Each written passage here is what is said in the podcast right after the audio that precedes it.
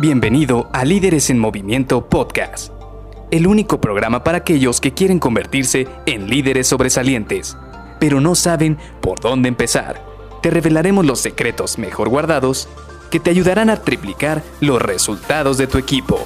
Con ustedes, su anfitrión, mentor en temas de liderazgo, CEO de Líderes en Movimiento y aficionado del Cruz Azul que esperó 23 años, 5 meses y 23 días para celebrar un campeonato. Luis García.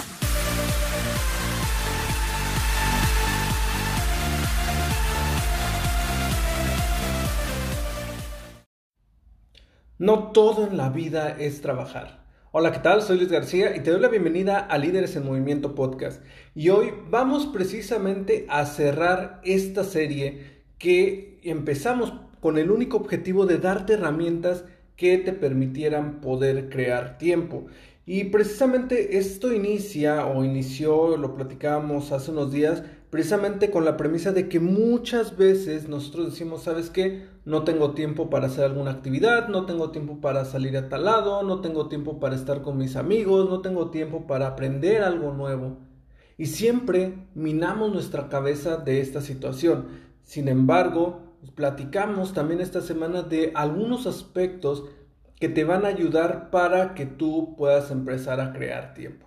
Y vamos primero a recordar el primer aspecto. Y este lo relacionábamos mucho con iniciar el día tendiendo la cama. Y es crear hábitos. Estos hábitos que te van a permitir a ti poder hacer algo diariamente sin que te resulte complicado. Decíamos que, por ejemplo, si lo primero que haces al iniciar tu día es hacer, no sé, cinco abdominales, cinco sentadillas, cinco lagartijas, o lo primero que haces al día es alimentarte de manera sana y lo empiezas a hacer diariamente, es decir, durante los primeros 5, 10, 15 días, y con esto te ayudabas de una lista, ibas a empezar a crear hábitos para ti que sean saludables, ya sea en alimentación, ya sea en crecimiento personal o incluso para mejorar los resultados de tu vida profesional. Segundo, hablábamos también de tener una lista y esta lista mágica te iban a permitir a ti poder desglosar las prioridades de tu día.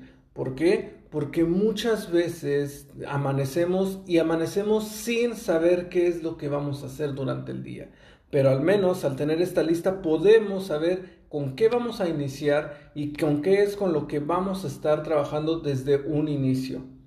También hablábamos de las distracciones como tercer punto. Estas distracciones que nos hacen perder tiempo. Y el hecho simple y sencillo de eliminar un poco o de mitigar esas distracciones nos permiten crear tiempo. ¿Por qué? Porque optimizamos nuestro día. Hablábamos específicamente del teléfono celular, del smartphone. ¿Cuántas veces no hemos perdido mucho tiempo simple y sencillamente porque nos llega alguna notificación de alguna red social, porque nos entra un correo, porque nos entra una llamada, porque nos entra algún mensaje de un grupo de WhatsApp? Todas estas cosas van minando nuestro día y nos hacen perder tiempo. Pero si tú logras controlar o puedes mitigar estas distracciones y más aún si logras mitigar la distracción del teléfono celular, tú vas a empezar a crear tiempo. Y por último, el tema de cómo trabajar tu día. ¿En qué te enfocas al inicio del día? Y hablamos hace dos puntos, en el segundo punto, de una lista. Pero si a esta lista le agregas prioridades, entonces vas a tener una lista aún más poderosa. Y si a esas prioridades le asignas un orden que a ti te permita enfocarte de una manera proactiva, es decir, que tú puedas enfocar tus habilidades en crecer o en, este, en obtener resultados, te van a dar mejores resultados. Pero esta lista, la magia es que tiene que estar hecha desde un día antes. ¿Por qué? Porque si lo haces desde un día antes, lo haces por ejemplo en la noche, al día siguiente ya no tienes que gastar tu energía en, predecidir, en decidir o tomar alguna decisión.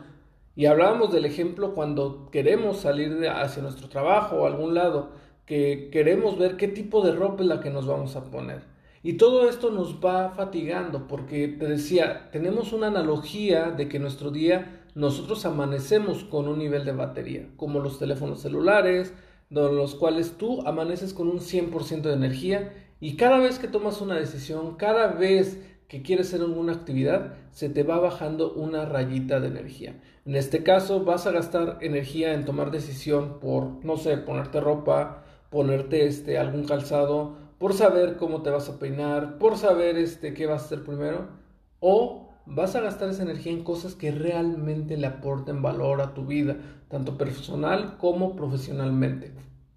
Por eso, esta lista te permite de alguna manera preprogramarte y no gastar mucha de tu esfuerzo mental en esta actividad. Y por último, y esto sí es parte del día de hoy, es que no todo es descansar.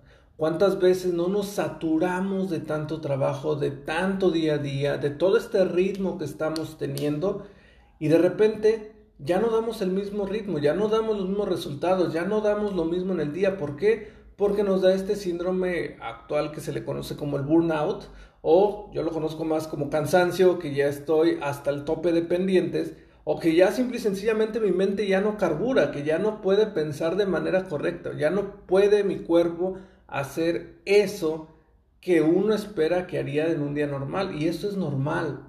No somos máquinas, somos personas tenemos nuestros altibajos, tenemos nuestros días en los cuales estamos al 100 y hay otros días en los que, pues no sé, la verdad es que amaneció nublado o amaneció demasiado soleado, demasiado caluroso, demasiado frío y pues no amanecemos en nuestro 100% y tenemos que también entender eso. Por ello también es importante de repente tener algunos descansos pero que sean descansos estratégicos. Saber que, ok, me voy a premiar por haber tenido esta semana muy, muy este, presionada, muy llena de estrés o que hice muchísimo esfuerzo para lograr un objetivo. Me voy a premiar con un descanso viendo una película de dos horas o viendo todo el día, saliendo todo el día completo de mi casa, no sé, a manejar algún centro comercial, algún lado, eh, con el simple hecho de distraerme.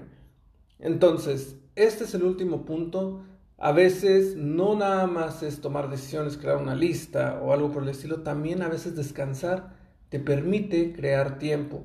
¿Por qué? Porque de esta manera recuperas energía y puedes seguir el ritmo de trabajo que tienes de manera normal y no nada más es perder tiempo en querer hacer una actividad y no poder avanzar a la misma velocidad que tú estás acostumbrado. Así que te dejo esto, te doy las gracias por haber escuchado toda esta semana los consejos que te di, ponlos en práctica y espero que empieces a crear tiempo y empieces a erradicar de tu vida el no tengo tiempo para hacer algo. Nos vemos, bye bye.